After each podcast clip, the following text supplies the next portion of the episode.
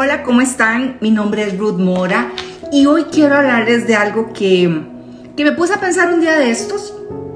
Estaba sentada en la sala y al lado de mi casa hace dos meses comenzaron una nueva construcción. Desde el día 1 hasta el día de hoy, en estos momentos que estoy haciendo este video, no han parado los todo tipo de sonidos ruidos de camiones, de esto hasta la, la chompipa vino la semana pasada por cuatro horas ese escándalo, etc.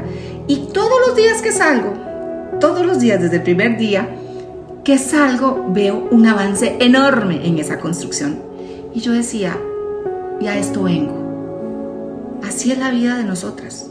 Todos los días tratamos de avanzar más en el Señor, más en la fe ¿O somos de las que definitivamente no dejamos que el Señor siga construyendo en nosotros?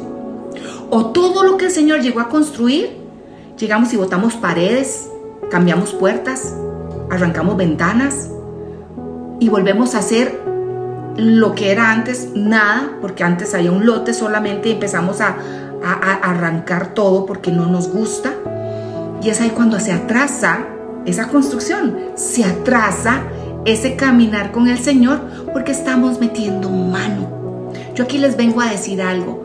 Eh, hoy en día no se viven tiempos muy fáciles, pero si tenemos a Dios de nuestro lado, les aseguro que todo se hace más liviano. Y viene a mi corazón ese versículo en Mateo 6:34, se lo voy a leer en la nueva traducción viviente, que dice, así que no se preocupen por el mañana, porque el día de mañana traerá sus propias preocupaciones.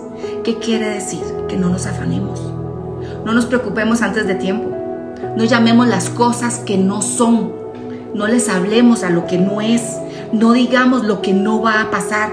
Pero nos encanta a veces hacer tanta película, tanto rollo y perdemos la visión y la vista que tenemos que tener en el Señor.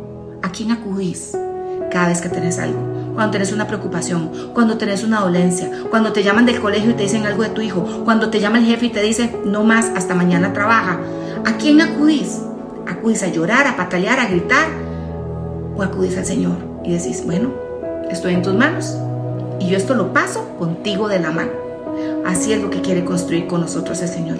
Construir mujeres más fuertes, más fortalecidas, más llenas de fe. No olvidemos, cada día trae su propio afán. Y no es fácil la vida, no, no lo es, pero se hace fácil cuando aprendemos a depender de Dios. Dios las bendiga.